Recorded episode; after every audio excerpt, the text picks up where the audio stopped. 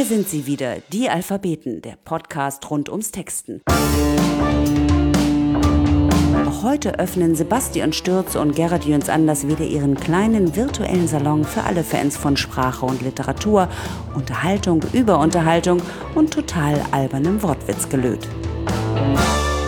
Wo ist Dana? Ja. Wo bist du denn? Ach so.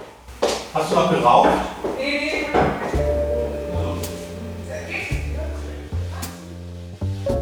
Heute zu Gast Dana von Sofrin. Ihr Debütroman Otto ist für viele das Buch des Jahres 2019. Sprachgewandt, liebevoll und mitunter auf kleinstem Raum ebenso lustig wie melancholisch. Inhaltlich und stilistisch ein Text mit jüdischen Wurzeln und damit sicher auch eine der wichtigsten Stimmen im gegenwärtigen Literaturkanon. Herzlich willkommen, Dana von Sofrin. Da sind wir wieder, die Alphabeten. Herzlich willkommen, Dana von Sofrin. Vielen Dank. Schön, dass du da bist. Schön, dass das geklappt hat. Absolut, wir freuen uns sehr. Wann war, wann war der Michael Kühne-Preis, den du gewonnen hast? Äh, das war Ende September. Ja, stimmt, genau. Aber das ist schon interessant. Du bist äh, also wirklich dann, in, das hast das Licht der Literaturwelt erblickt und bist gleich ausgezeichnet worden. Ja, ein, Das ist ein, ungewöhnlich. ein Wunder und ein Phänomen, würde, würde der Protagonist meines Romans sagen. Otto. Sehr schöne Überleitung. Ähm, Geschickt, gell? absolut. Magst du einmal mit eigenen Worten erzählen, worum es in der Geschichte geht? Sehr gerne. Ich habe einen Familienroman geschrieben, der aber gleichzeitig auch ein Antifamilienroman ist. Es geht um eine Familie, die in München lebt. Ähm, dieser Familie steht ein Tyrann vor, der der titelgebende Held Otto ist. Und äh, Otto hat zwei Töchter. Äh, seine, seine geschiedene Frau ist schon tot. Und Otto wird älter, Otto wird krank, Otto wird auch ein bisschen dement. Und es geht so ein bisschen um die, um die Familiendynamik. Also wie, wie finden sich die Töchter in diese neue Situation ein? Welche Maßnahmen erfindet Otto, um seinen Kindern weiterhin auf den Keks zu gehen? Wie tragisch endet dieses Leben? Wenn es für euch in Ordnung ist, würde ich gerne einen meiner vielen Lieblingssätze in die Runde werfen und dann können wir vielleicht nochmal so ein bisschen äh, über die Sprache und den Sprachwitz und die Art und Weise, wie du das verhandelt hast, sprechen. Wir sind gespannt auf deinen Satz. Ich freue mich auch schon. Es ist auf jeden Fall ein Beispiel dafür, dass ich finde, dass du äh, in wenigen Zeilen sehr überraschend und sehr viele Gefühle auf einmal verhandeln kannst, ohne dass es einen stört. Als ich ein Kind war, kam mein Vater nachts manchmal zu mir ans Bett, denn ich war seine Lieblingstochter. Aber vielleicht hört er mich auch weinen. Es ist immer so blöd, wenn man einen Satz liest und dann äh, ist so diese Stille, aber ähm, sehr gelungen. Vielen Dank.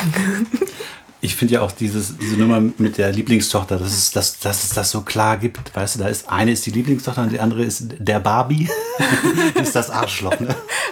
Ja, Ist das, äh, gibt es sowas in der eigenen Biografie tatsächlich so hart ausgeprägt wahrscheinlich nicht? so hart ausgeprägt nicht. Ich habe allerdings schon gemerkt, dass ähm, diese Rollenverteilung, die prägt einen ein ganzes Leben. Da kommt man so schlecht wieder raus. Ich habe das gemerkt, als ich letztes Jahr mit meiner kleinen Schwester ähm, auf, in, in den Urlaub gefahren bin. Und das haben wir noch nie vorher gemacht. Und wir dachten halt, ja klar, wir sind jetzt irgendwie beide, beide über 30, das wird alles super, wir interessieren uns eigentlich für die gleichen Sachen. Und es war ungefähr nach einer Sekunde so, dass wir irgendwie wieder acht und neun waren. Also so, so es war, ich war halt irgendwie die große Schwester. Ich musste mich um alles kümmern. Ich musste jeden Scheißweg raussuchen. Ähm, ich musste immer alles planen. Ich musste irgendwie unsere, unsere Unterkünfte suchen. Ich musste die Freunde kontaktieren. Bla, bla, bla, bla, bla. Ähm, meine Schwester stand ja die ganze Zeit immer nur rum und hatte irgendwie keinen Bock, irgendwas zu machen. Und, ähm, und ich ging ihr natürlich genauso auf, den, auf, also auf die Nerven. Sie hat dann immer gesagt, oh, du bist ein Kontrollfreak und du nervst einfach und lass mich, ich habe auch Urlaub, jetzt lass mich mal in Ruhe mit deinem Scheiß. Ich rauche so viel, wie ich möchte, ich trinke so viel, wie ich möchte, ich trinke so viel Kaffee, wie ich möchte. Und das, also das, das, also das war so schrecklich. Und ich habe Aber du hast deiner kleinen Schwester nicht wirklich gesagt, dass sie zu viel Kaffee trinkt. Klar habe ich ihr das gesagt. Also, Also, du, da kriegt man ja Sodbrennen. Also, wenn die dann ja, das muss sie doch wissen, ob sie da so. Aber sie ist doch erwachsen. Natürlich. Und das war ja das, das war ja so das, das, ähm, das Tragische daran. Ich habe das gleichzeitig auch, auch völlig reflektiert, dass, mhm. also, dass wir uns beide schlimm benehmen. Ich glaube, ich habe mich noch ein bisschen schlimmer benommen. Und, ähm, und naja, ich habe dann wirklich, also mich hat das sehr zum Nachdenken angeregt. Ich habe dann auch mit vielen Freunden drüber geredet. Ich habe dann mit meiner Nachbarin, die 75 ist, drüber geredet und hat gesagt, ja, das ist bei mir und meiner Zwillingsschwester genauso, immer noch. Mhm. Und das hat mich, das war schon so eine, so eine Sache, dass man, dass ich irgendwie gemerkt habe, dass das ganz vielen Leuten so geht. Und ähm, ich habe aber natürlich dann einen Läuterungsprozess durchlebt und rate mal, was wir dieses Jahr an Weihnachten machen. Wir machen genau die gleiche Reise noch einmal. Wobei, also ich finde, es steckt trotzdem immer noch ganz viel Liebe zwischen den Zeilen. Das finde ich auch so interessant. Ist das sozusagen auch wichtig, damit so seinen Frieden zu machen und dieses Versöhnliche zu bewahren? Äh, oder, oder kennst du das tatsächlich auch, diese emotionale Ambivalenz, möchte ich fast sagen. Ja, das ist, das ist auf jeden Fall eine, eine Ambivalenz und das ist genauso, wie du es gesagt hast. Ich finde, ähm, mir war das Thema Familie oft in der, in der Literatur irgendwie ein bisschen zu eindimensional ähm, abgehandelt. So Familie ist halt ganz, ganz oft irgendwie was durchweg Positives und alles super und das ist so der so ein, ein, Ort des Friedens und der Ruhe. Das gibt's ganz häufig. Oder natürlich Familie ist irgendwie so ganz schrecklich und die Leute sind einfach böse, einfach so. Ähm, und ich war mit, mit, mit so beiden Deutungsmustern nicht ganz zufrieden. Und ich, ich fand das irgendwie so sehr interessant, eben diese ganzen Ambivalenzen mal genauer anzugucken. So, warum sind denn die Leute so? Was, was, äh, was macht diese Familie mit ihnen? Warum können sie da nicht raus? Und das waren so die Themen, die mich interessiert haben. So, wie kann man, kann man einer Familie entkommen? Sollte man das überhaupt versuchen? Und ich meine sogar, die, ich kenne auch Leute, die zum Beispiel mit ihren Familien komplett gebrochen haben. Und selbst die reden natürlich die ganze Zeit drüber. Also auch wenn die Familie dann physisch vielleicht nicht mehr anwesend ist, also los wird man sie natürlich nicht Nein. so schnell. Die Familie schwingt immer mit, ne? Es sei denn, man kennt sie gar nicht mehr, aber selbst dann wahrscheinlich. ist doch unglaublich. Mhm. Also würdest du sagen, es ist ein autobiografischer Roman oder würdest du sagen, ich habe einfach in Anführungsstrichen nur meine Erfahrungen so verwurstet, wie man das sowieso als Autor oder Autorin ohnehin macht? Ja, ich, also ich persönlich finde, dass jede Art des Schreibens sehr autobiografisch ist. Also ich, ich habe irgendwie, wenn ich jetzt irgendeine Tiergeschichte in Tansania oder so geschrieben hätte, glaube ich, wäre die auch sehr stark autobiografisch. Ich weiß nicht, was ihr da für Erfahrungen gemacht habt, aber ich finde halt dadurch, dass alles irgendwie immer so durch mich gefiltert wird, dass ich ja immer nur so, so wirklich so einen ganz kleinen Teil der Wirklichkeit wahrnehme, mich ehrlich gesagt auch an Personen oft nur ein kleiner Teil interessiert, nämlich der, den ich gerade für mein Schreiben ausbeuten kann, zugegebenermaßen, ist ja alles irgendwie sehr autobiografisch. Es ist alles durch mich selbst gefiltert. Also ich, ich deswegen, ich verstehe schon, dass die Frage das Publikum immer wahnsinnig interessiert passiert. Ich glaube nicht, dass sie, dass sie wirklich relevant ist. Naja, aber es gibt natürlich schon Texte, ähm, die, wenn man sie liest, so ein bisschen mehr Aufschluss darüber geben, womöglich, was in dem Autor oder einer Autorin beim Schreiben vorgegangen ist. Also ich glaube, es gibt schon auf der anderen Seite Texte, die so ein bisschen mehr Distanz schaffen. Ja, ja, die gibt es bestimmt, die gibt es bestimmt, aber ich, ich weiß nicht, ich fände das jetzt jetzt eher merkwürdig zu denken, so ich schreibe irgendwas und das ist, das hat mit mir jetzt überhaupt nichts zu tun. Also ich, ich kann mir das, ich weiß nicht, vielleicht, vielleicht liege ich ja. da auch falsch. Ich, naja, ich habe so die Erfahrung gemacht, für mich ist alles, also so alles, was ich mache. Ja, dass man selbst, wenn man einen Fantasy-Roman schreibt, am Ende über die Figuren, die man entwickelt, so schreibt, wie man auch über Menschen denkt, ist ja Sowieso. Ist, ist ja eh so. Ne? Die Frage ist ja eigentlich viel mehr mh, mm, im Detail. So, ich glaube, du hast ja eine kleine Schwester. Und ich glaube, die heißt sogar Barbie. Ist das? Ja, ja, ja, das meine, wollte die gerne. das wollte sie sogar. Die war ganz von Beginn ähm, netterweise ein großer Fan des, des Romanprojekts und hat dann gesagt, nee, die kleine Schwester, komm, die, die soll auch Barbie heißen. Los. Und wie viel von der echten Barbie steckt in der, in der Roman-Barbie? Musste nicht beantworten. Nee, ähm, also ich, diese, diese Geschwisterkonstellation, die mhm. steckt da drin. Es gibt eine große Schwester, die sich, ähm, die sich logischerweise kümmert. So ist das normalerweise. Das ältere Geschwister muss, ähm, muss irgendwie so ein, einmal durch die harte Schule gehen, muss irgendwie erstmal alles aushandeln, alle Freiräume erkämpfen und dann auch ganz häufig mehr Verantwortung übernehmen. Und beim zweiten Kind ist alles schon so ein bisschen anders und das spiegelt sich dann ja auch in dem Verhältnis zu Otto ein bisschen wieder. So die eine organisiert alles, die größere die größere Schwester, die, die Ich-Erzählerin Timna und, ähm, und Barbie versucht schon immer zu helfen und vielleicht ist da sogar ein kleines Wettbewerbsmoment zwischen den beiden Schwestern um, um die Gunst des Vaters, aber so das, das habe ich übernommen und sonst, sonst ist Barbie nicht gleich Barbie.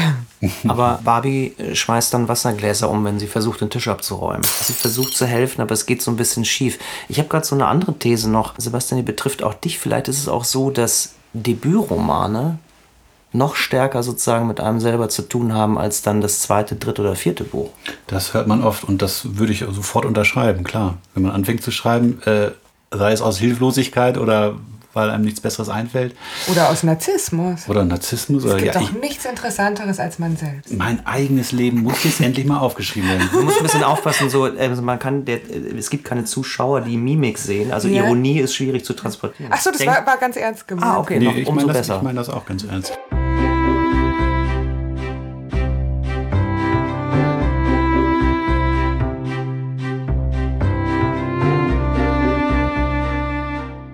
Und Otto will ja eigentlich auch nichts lieber, als dass sein wahnsinnig spannendes Leben endlich aufgeschrieben wird. Und das kenne ich auch so aus der eigenen Familie. So, mein Vater sagte auch immer, wenn ich irgendwie aus dem Urlaub kam und tolle Sachen erlebt hatte, schreib das bloß alles auf. Und, und dann auch so, und die ganzen Geschichten, meine Oma auch immer, oh, das wird alles irgendwann weg sein. Und jetzt hat auf die alten Tage hat mein Vater tatsächlich mit seinem Jugendfreund angefangen, die alten Geschichten äh, zu erzählen auf Diktiergerät und der, der, der, sein alter, auch beide fast 80, fängt jetzt an, so Eissegelgeschichten ist, Oh. auf- aufzuschreiben. Und das ist ganz rührend, aber ich habe es noch nicht. Ich kann Geschichte leider nicht in deiner Musiksammlung finden. Oh mein Gott. Wie konnte Wenn das ich passieren? jetzt beschreiben müsste, was hier jetzt gerade passiert. Ich Mittags konnte die um Geschichte 12. leider nicht in deiner. Sie schaltet sich von selbst ein und hört uns ab und äh, sendet schon in den Äther, bevor überhaupt irgendwas geschnitten ist. Ja, Siri hat auch keinen Sinn für Ironie. Ey, Siri hat einen Arsch offen. Ich habe doch. Legst du jetzt mal das Handy weg? Jedes Mal, das ist wie zu Hause. Sebastian, Verdammt. Ne, Es gibt ja irgendwo diesen Ausspruch, jeder sterbende alte Mensch ist eine brennende Bibliothek, glaube ich. Oha. Ach ja. du Schande, das hast du bestimmt aus dem Talmud. Könnte Nee, nee, sein. Das war, das war, das war ein Witz. Ich weiß so. es nicht. Ah, guck mal, Witze, die ich nicht verstehe. Ich habe hab ihn selbst nicht verstanden. Alles klar. Ja, aber das ist doch ein, Gastes. gutes, gutes äh, Thema, äh, jüdischer Humor und überhaupt jüdische Literatur. Du, du kennst dich da natürlich besser aus. Ähm, hast du vielleicht mal so ein paar Buchtipps? Der Süddeutschen stand es so, äh, man fühlt sich erinnert an die jiddische Literatur der, der 20er Jahre oder so bei Ja, dir? das, das, also das war, war ein riesengroßes Kompliment. Ja, was, was kann ich dir empfehlen? Also, also Shalev, der schreibt immer das gleiche Buch in Variationen, aber, aber finde ich, finde ich, finde ich sehr gut. Ganz, ganz toll ist äh, Benny Barbash, auch ein israelischer Autor. Das beste Buch ist mein erster Sony, ist in den 90er Jahren, ähm, ich meine im Berlin Verlag, ins Deutsche übersetzt worden. Wunderbares Buch, wirklich ganz, ganz toll. Dann, ähm, was ganz oder relativ aktuelles wäre Maxim Billers im Kopf von Bruno Schulz. Das ist ein, also ist, da ist ein, ein, ein wirklich, wirklich abgründiger Humor drinnen. Ähm, es ist vielleicht auch nicht das Hauptthema darin, aber das ist, das ist ganz, ganz fantastisch. Das ist eine, eine Novelle, 70 oder 80 Seiten. Und in der beschreibt er das Leben von Bruno Scholz. Das war ein, ein ähm, Autor in Polen, ein jüdischer Autor, der ähm, als Zeichenlehrer gearbeitet hat und ganz, ganz verrückte Prosatexte geschrieben hat. Das ist leider nicht mehr allzu viel überliefert. Das sind immer so, so kurze Stücke und ähm, die sind, ja, die haben so was wahnsinnig Mythisches, die haben auch was sehr Lustiges und komischerweise auch was sehr, sehr Freudianisches. Also es geht auch ganz, ganz viel um erotische Fantasien, die wirklich absurd sind. Und Maxim Biller schreibt über diesen Typen und macht das auf wirklich, also so, auf eine, eine so wunderbare Weise. Mich hat das, mich hat das total beeindruckt. Das ist mein Lese, das ist mein, mein größter Lesetipp zurzeit.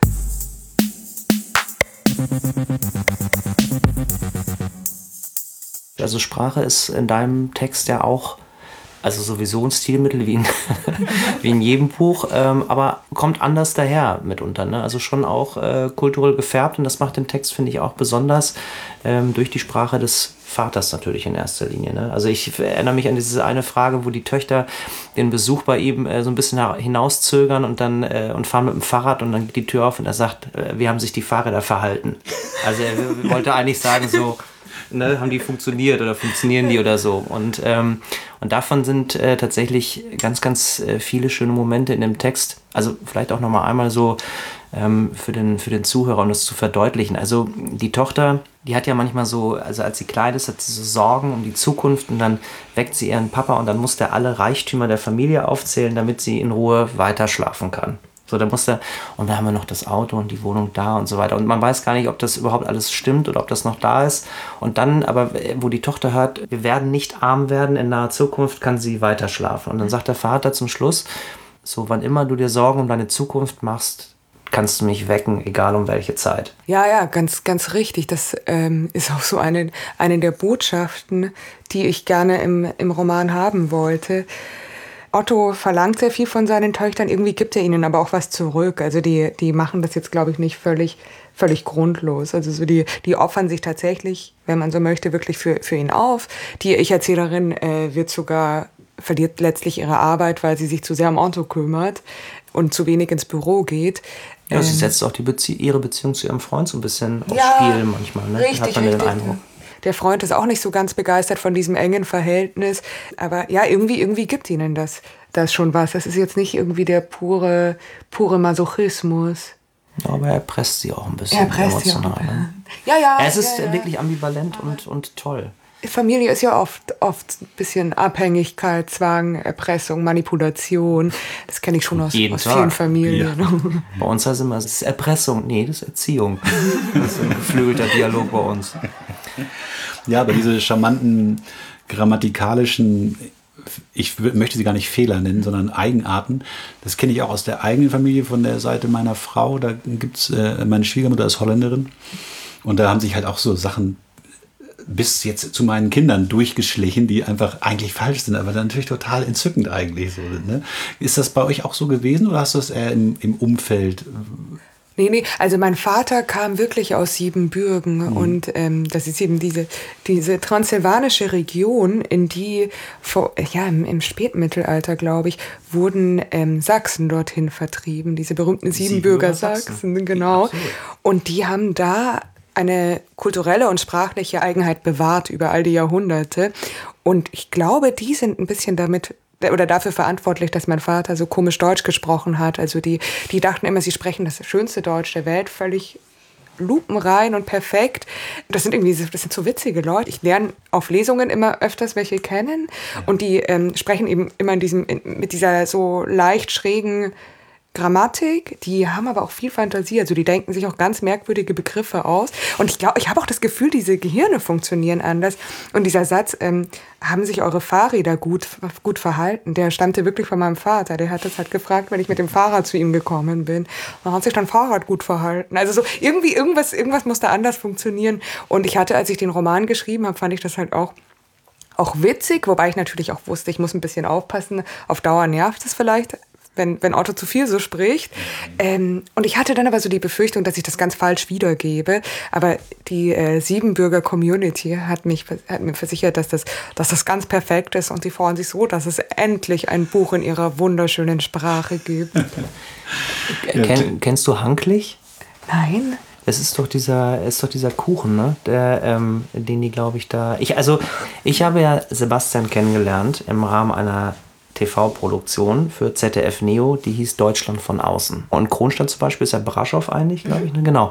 In Braschow haben wir eine Miss Germany damals getroffen, eine ehemalige. Dann haben wir ihren Opa besucht. Und der sagte, für ihn ist es natürlich eigentlich das Schlimmste damals gewesen, dass seine Familie dann nach Deutschland gegangen ist und er in Rumänien geblieben ist. Und das war eines der berührendsten äh, Interviews und Begegnungen, die ich tatsächlich in meinen Fernsehjahren gemacht habe, weil dieser alte Mann und die, und die Doris war ganz bezaubert mit ihm, aber er war im Prinzip wie so ein Überbleibsel dieser Familie in Rumänien geblieben. Mhm. Äh, ich glaube, die Rumänien-Folge gibt es tatsächlich auch noch. Ähm, im Internet. Ja, das interessiert mich sehr, ja, ja. Und ich meine, ähm, dieses, dieses Transsilvanien ist schon interessant und von außen sieht das ja auch immer wie ähm, so ein Ort aus, an dem dieser ganze Multikulturalismus gut funktioniert. Aber mein andererseits gab es schon Gründe, warum die Juden da so gut wie alle abgehauen sind.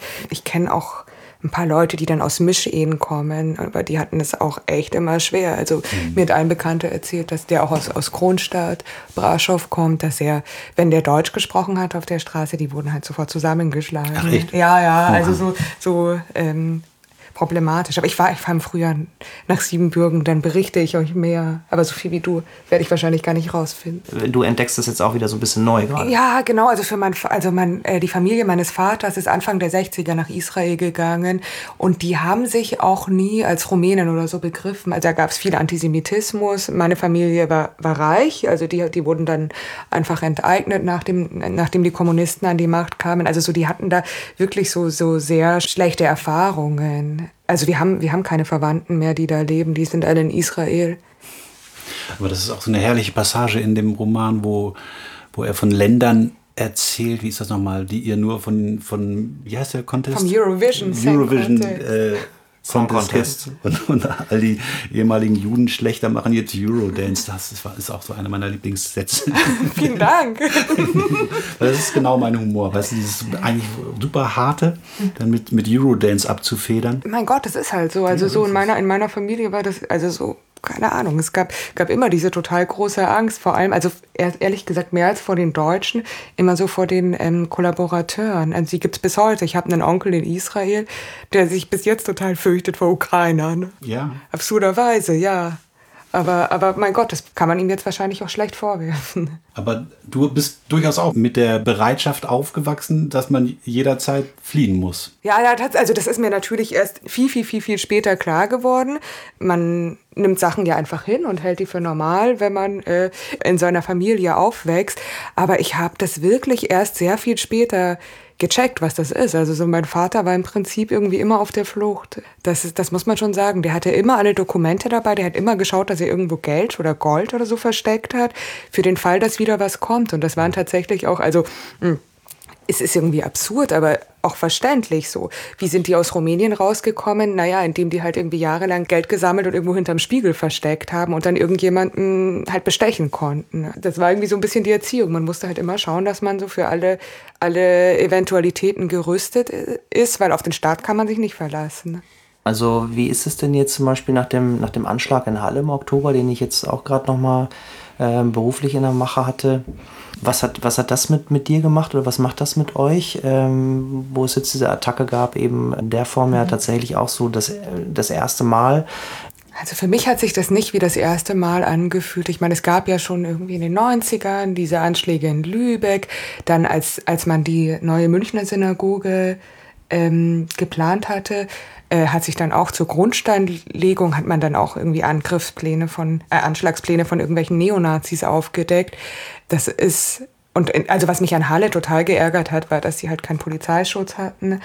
Aber es, also es hat mich jetzt überhaupt nicht überrascht. Das ist ehrlich gesagt eher so, so ein bisschen, bisschen Normalität, so. traurig, so, ja. Ja, es ist traurig. Andererseits, ähm, ich war früher zum Beispiel ein paar Mal mit israelischen Bands unterwegs und da hieß es immer, also so Leipzig ist okay, nach Magdeburg fahrt mhm. ihr nicht. Das Konzert sagt ihr ab, das ist einfach zu gefährlich. Mhm. Also so, so. Ja, ähm, das ist echt ätzend. Das ist ja. ja. Gut. Ja, ja, das ist, das ist echt, echt scheußlich. Aber ich, ich also ich finde es das gut, dass ihr jetzt auch diese Frage auf so einer persönlichen Ebene formuliert, weil erklären Nee. Kann ich es, glaube ich, auch nicht. Also naja, ich kann es auch überhaupt nicht nachvollziehen, woher dieser Hass überhaupt kommt, weil es ist ja nun traurigerweise auch so, dass äh, das jüdische Leben in Deutschland nahezu ausgerottet wurde. Und man super, also ich persönlich keinen Kontakt zu irgendwelchen jüdischen Menschen in meinem Leben bisher hatte. Nicht, weil ich es nicht wollte, sondern es gab, keine, gab keine. Ne? Ja. Also ich meine, es gibt da natürlich auch so die, diese, diese andere Seite, die die, ähm, das begegnet mir auf Lesungen auch wieder total, total viel. Das sind jetzt keine, ähm, Gott sei Dank keine Neonazis oder so, aber das ist dieser super aggressive Philosemitismus, der eigentlich auch schon wieder in Antisemitismus umschlägt. Und also irgendwie, das habe ich so oft, dass nach Lesungen Leute zu mir kommen, die so distanzlos sind ähm, Kannst du ein Beispiel bringen? Ja, die kommen dann nach der Lesung und sagen, und sagen so, ja, ich habe da neulich einen Vortrag gehört. Schauen Sie überhaupt eine richtige Jüdin? Das würde mir jetzt schon einmal interessieren. So, wie praktizieren Sie das jetzt? Und wahnsinnig viel, also wirklich fast jedes Mal. Und das, das nervt total. Also da habt ihr, habt ihr glaube ich, einen großen Vorteil, mhm. dass ihr dieses Publikum nicht anzieht. Ach so, du bist, weil du nicht orthodox bist und. äh, Ich habe vor allem, ich, hab, ich hatte, hatte eine christliche Mutter. Also so, das, äh, das, das, also so, so, das brauchen die mir ja nicht, auch nicht erklären. Das, das ist mir schon klar. Aber es gibt dann so, ja, es gibt so diese zwei Tendenzen. So zum einen ist man dann immer irgendwie so ein bisschen der Erklärbär. Und ich weiß halt natürlich auch, dass es viele Leute gibt, die sowas dann total gerne machen. Aber ich finde es irgendwie schon schwer genug für mich selbst zu sprechen und irgendwie für eine ganze, ganze Gemeinde sprechen kann ich mir überhaupt nicht vorstellen. Ähm, und dann gibt's ja, genau, und dann gibt's gibt's irgendwie die Leute, die das so als Einladung sehen, mir echt irgendwie so respektlos Fragen zu stellen und zu denken, so, sie haben, sie haben da irgendwie ein, ein Recht dazu, so, also wirklich so richtig in, mein, in meine Privatsphäre einzudringen. Also, also ich frage mich wirklich, wann die das erste Mal so nach so richtig, also so nach meinem Liebesleben oder so fragen. Das kommt bestimmt bald.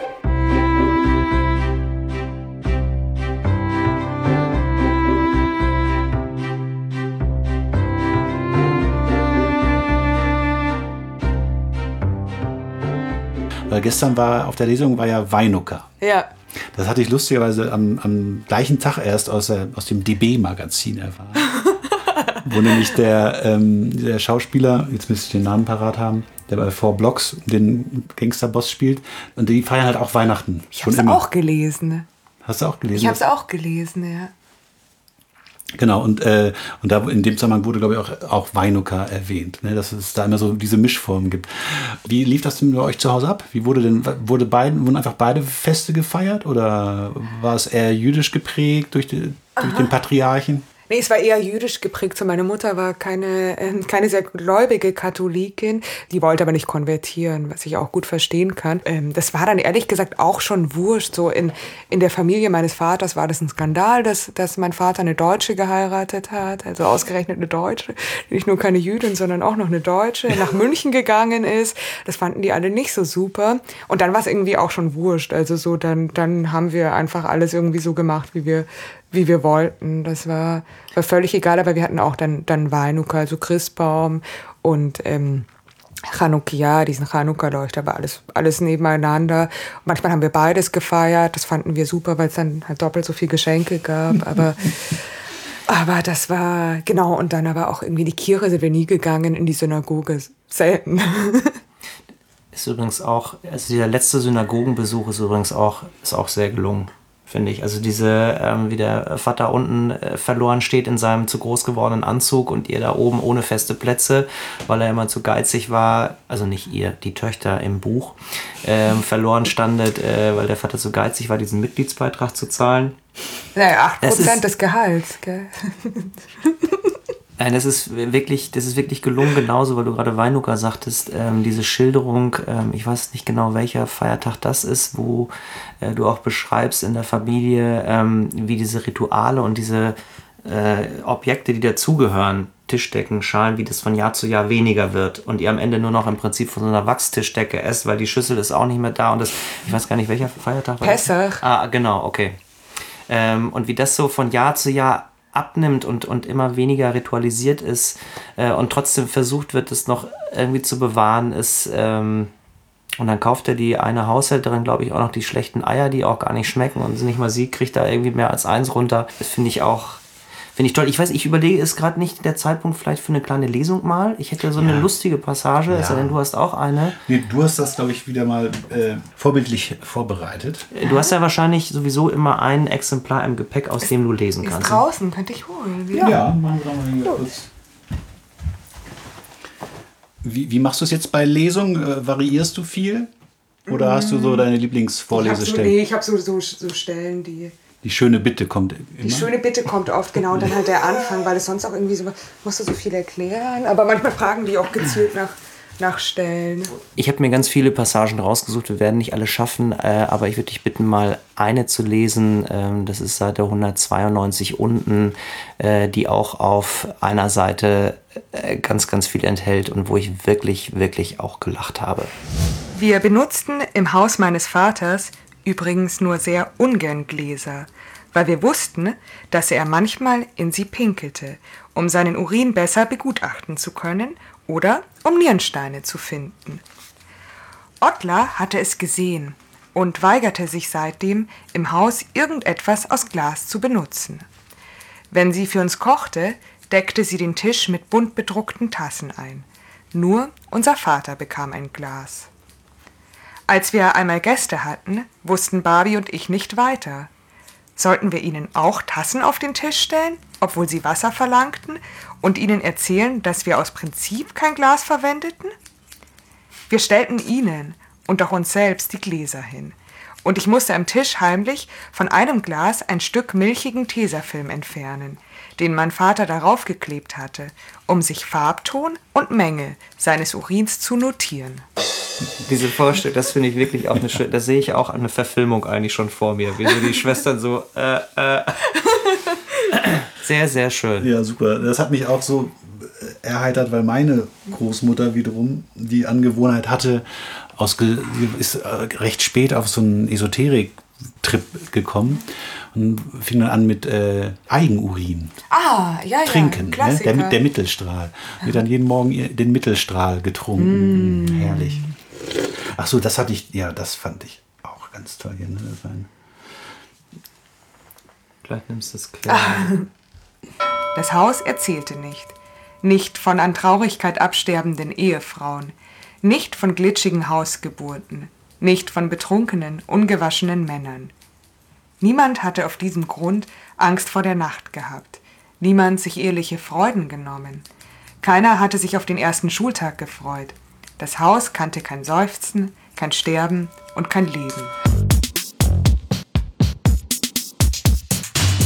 Die Töchter sind irgendwie auch, glaube ich, so ein bisschen neben der Spur, aber irgendwie sind sie natürlich trotzdem irgendwie so in, in der Großstadt aufgewachsen. Die haben auch so klare ästhetische Vorstellungen. Und toll, unser Vater kauft ein Haus. Das ist bestimmt ein alter Ziegelbau mit Efeu mhm. und dann irgendwie so schönem, schönem Dielenbogen, so ein bisschen wie hier in eurem Atelier. Und dann, ähm, naja, dann wird es halt so ein scheußlicher Neubau in so einer Reißbrettsiedlung. Die Töchter gehen auch Schminke klauen, ne? die Schwestern. Ja, und dann kriegen sie Ärger von der Mama und dann sagt die Mama beim zweiten Mal, bringt mir noch bitte den Lippenstift mit, ne? Ja, in der ja, und der Farbe. Ja, hat mir meine Freundin erzählt, die Geschichte. Ja, die finde ich auch gut. Super. Lass uns doch vielleicht noch einfach mal ein bisschen über, über das Handwerk reden. Du bist ja Debütantin, das ist dein erster Roman. Du hast davor die Doktorarbeit geschrieben. Das war sicherlich ein ganz anderes Arbeiten. Ganz anders. Und äh, wahrscheinlich auch sehr befreiend, wenn man als Historikerin äh, ganz exakt arbeiten muss, auf, auf Fakten basierend. Und ich, war das auch ein Grund dafür, diese Figur zu entwerfen, die sich eigentlich komplett falsch erinnert an alles? Ja, ja, ja, das hat mich total ähm, interessiert daran. Ich habe mit einem Freund gesprochen, der der Archivar ist und der sammelt, in, also in seinem Archiv in New York werden Nachlässe von deutschen Juden oder deutschsprachigen Juden gesammelt. Und er hat gesagt, ach, du kannst dir das nicht vorstellen, wie oft Leute kommen mit ihren ganzen Papieren und dann sagen, diese Geschichte ist so einmalig. Wir sind mit dem allerletzten Schiff gekommen und, und unsere Geschichte ist so unglaublich und so viele Zufälle. Und dann schaut er sich an und sagt, sagt, ah, es ist halt irgendwie immer doch dieselbe Geschichte und er weiß gar nicht, wie viele hunderttausend Leute auf diesem aller, allerletzten Schiff nach New York noch Platz hatten. Ne? Aber sehr viele. Und, ähm, und das war, ich meine, und, und ich, das ist total verständlich, dass man seiner eigenen Biografie so eine Besonderheit verleihen möchte. Und mich hat das so total interessiert, wie man, wie man so mit der eigenen Vergangenheit überhaupt umgeht, so wie man die sich gefügig macht. Und bei alten Leuten ist es allein doch die Tatsache, dass sie noch viel länger gelebt haben, ist dieser Prozess halt noch viel absurder und, und viel witziger irgendwie auch. Und das, das, das, das hat mir irgendwie so, da, so daran gefallen. Und ich meine, im Endeffekt es ist ja auch völlig egal, ob die Sachen stimmen oder nicht. Die stimmen für, für das Individuum und damit ähm, sollte man sich dann wahrscheinlich zufrieden geben. So ein Trendbuch der letzten Jahre waren ja diese Write It Yourself im Prinzip, also diese Bücher, mhm. die man seinen Eltern schenken soll, damit die ihre Geschichte aufschreiben. Das ist ja in den letzten Jahren Mhm, habe ich, hab ich mal gesehen, auch, ne? ja, okay, genau. Ich habe es auch nicht, aber es ist auf jeden Fall ein Trend, der jetzt auch aufgegriffen wird. So dieses Mama erzähl mal oder Papa erzähl mal oder so. Du hast es jetzt gemacht, das ist doch toll.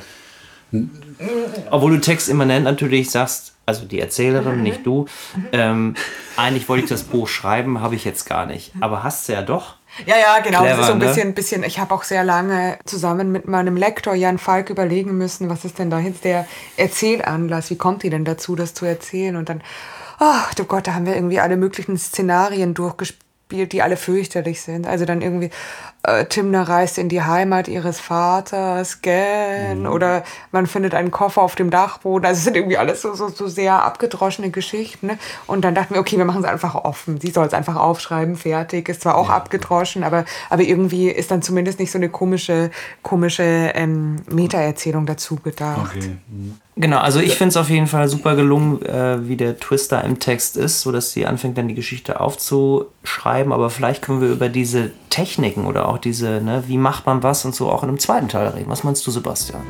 Ja, das wäre doch schön, wenn wir da nochmal genauer drauf eingehen. Du hast das ja in der Schreibwerkstatt in Köln. Wie heißt es noch? Sag mal schnell. Kölner Schmiede. Die Kölner Schmiede, genau. Und davon erzählt uns Dana von äh, Sufrin im zweiten Teil, wie man sich da bewirbt und wie das abläuft. Und das ist ja, glaube ich, auch für alle Leute, die vorhaben zu schreiben und es vielleicht noch gar nicht ausprobiert haben, super interessant. Ich bin auf jeden Fall mit diesem ersten Teil schon ganz zufrieden.